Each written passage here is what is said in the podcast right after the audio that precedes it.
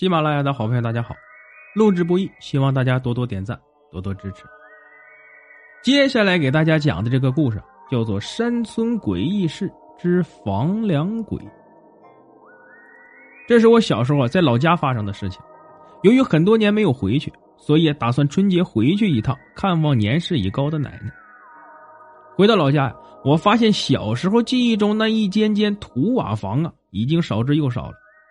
大家都盖起了新楼房，我来不及观望这些建筑，寻找着记忆中的泥巴小道，那是通往奶奶家的路。我一路心情欢快，期待着看见奶奶的时刻。可是当我找到那间熟悉但又陌生的土瓦房的时候，破烂的木门上是锁着的。我失望的笑了笑，心想着奶奶可能出去了。我走进土瓦房，发现这间土瓦房比我记忆中的样子破旧多了。是啊，因为特殊原因。近十几年没有回来了，难免破成这样子。哼，一副随时要塌的样子。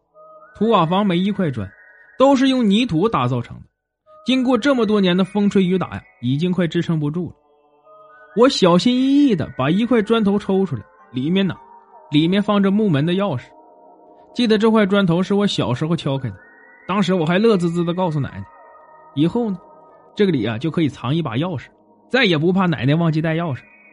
拿过钥匙的我，轻轻的把门锁打开，吱呀一声，推开木门呢，发出一阵难听的摩擦声，空气中一股茅草味我刚出屋，忽然呢，房梁发出一阵骚动声，我抬起头笑了。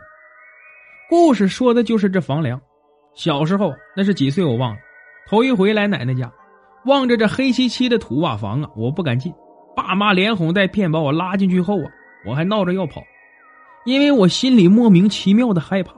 那时候点的是煤油灯，屋子里白天都是黑漆漆的，跟我看过电影里的鬼屋啊差不多，所以我生怕这房子闹鬼。可是没有办法，一直被爸妈看着的我呀也跑不掉。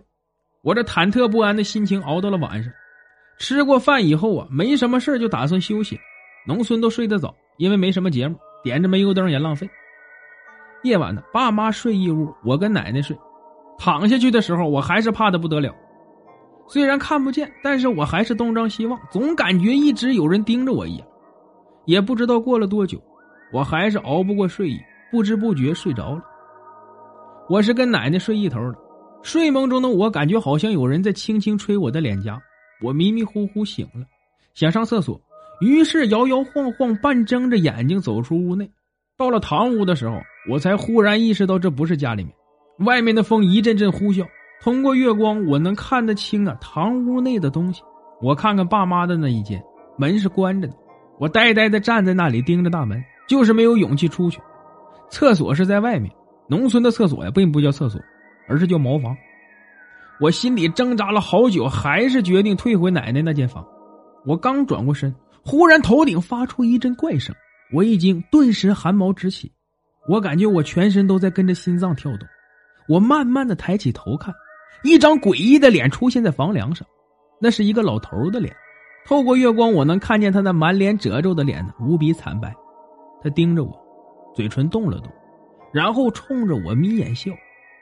我大气都不敢喘一下，惊恐的看着他僵硬的动作慢慢从房梁上倒挂下来，最后用手摸了摸我的脑袋。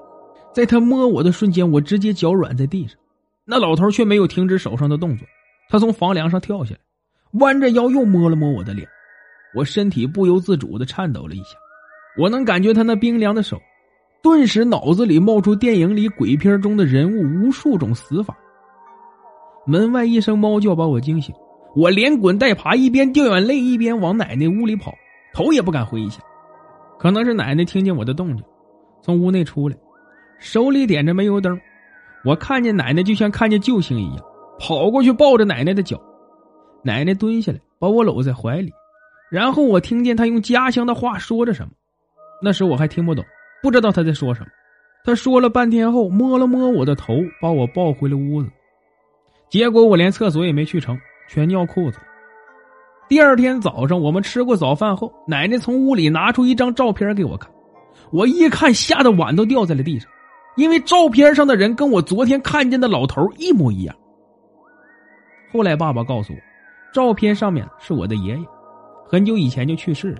当年在村里动工修建通往城里的桥，爷爷过去指导，结果有个司机不知道有人在桥下修建，开车过去把桥压塌了，直接压死几个人。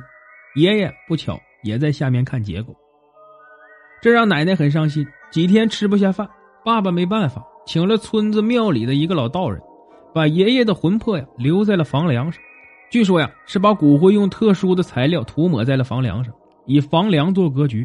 生活在这房子里的人呢，就能在夜晚某个时间段看见离世的亲人。在农村的老房子，房梁啊是用于支撑房屋顶部结构的结实横木。房梁有下旋、上旋支撑组成，因下旋受拉，上弦受压，故上弦用的料啊，要较下弦的粗一些。若是把魂魄系在房梁上啊，房梁就是根基了，魂魄存活到一直房子倒塌为止。知道是爷爷后啊，我已经不那么害怕了，也知道原来那么多年爷爷一直陪着奶奶。想想爷爷那时候看着我笑啊，也是很慈祥。也许爷爷只是想摸摸我的头，并不是想吓唬我。多年后啊，我回到这间熟悉又陌生的老房子，忽然房梁发出一阵躁动声，我抬起头笑了。爷爷，我回来了。